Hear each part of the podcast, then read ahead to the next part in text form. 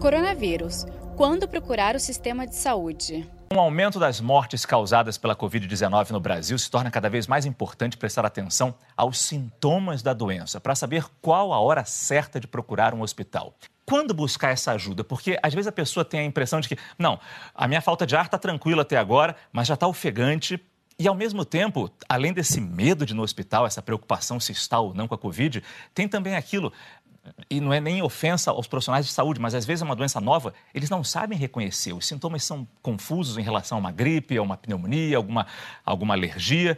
Ah, o que a gente pode dizer para as pessoas nesse momento? Quando os sintomas começam a aparecer, essa falta de ar, essa febre, quando realmente ir buscar ajuda? Tá ótimo, Márcio. Acho que a primeira coisa que a gente tem que pensar é o seguinte: primeiro sintoma, seja o nariz entupido, seja dor de garganta, seja a coriza, esse é o primeiro dia da doença.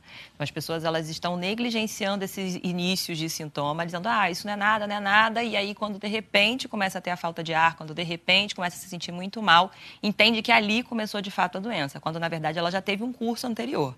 Então, saber precisar qual foi o primeiro dia que você teve dor de garganta, qual foi o primeiro dia que você teve um sinal de febre, algum sinal que te incomodou, esse é o primeiro dia. Então, é até bom anotar isso, né? Isso, perfeito. A gente precisa saber saber, como profissional, seja o enfermeiro, seja o médico que vai estar na tua triagem, ele vai te perguntar quando se iniciaram os sintomas. Por quê? Porque no caso da Covid-19, a gente sabe que entre o quarto e o sétimo dia, a chance de agravamento é maior. Ela já vai me dizer, olha, tem uma tendência esse caso estar piorando. Então, muitas vezes eu não coloco o termômetro, é importante que a gente também tenha o termômetro como um aparelho em casa que a gente vai colocar para saber, não tem que ficar com a sensação de que ah, acho que tenho febre. Muita gente está com medo de descobrir que está com a Covid e não poder sair. Esse, esse início da doença ele tem que estar tá bem caracterizado quando a gente começa a perceber, não é um hábito do brasileiro, né? O hábito do brasileiro é quando está espirrando, com dor de garganta, sair normalmente e ver o que, que vai dar. Não. Aqui, no, nesse caso, nesse momento de pandemia, onde todos nós estamos possivelmente afetados pelo Covid, a gente precisa fazer o quê?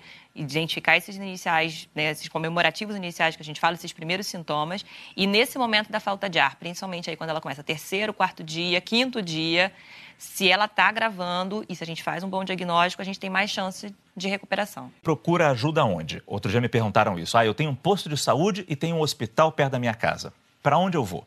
Então, quando você apresentar sintomas mais graves da doença, o ideal é que você procure o serviço de saúde mais próximo da sua casa, que você se desloque rapidamente para um serviço de saúde. Esse serviço de saúde, se for de atenção básica, ele vai fazer uma primeira triagem e, se for o caso, você vai ser é, levado através de um serviço de remoção para um serviço de referência. Agora, o ponto, Márcio, importante é entender o que, que é um paciente mais grave, quando que esse paciente deve reconhecer os seus sinais e procurar ajuda.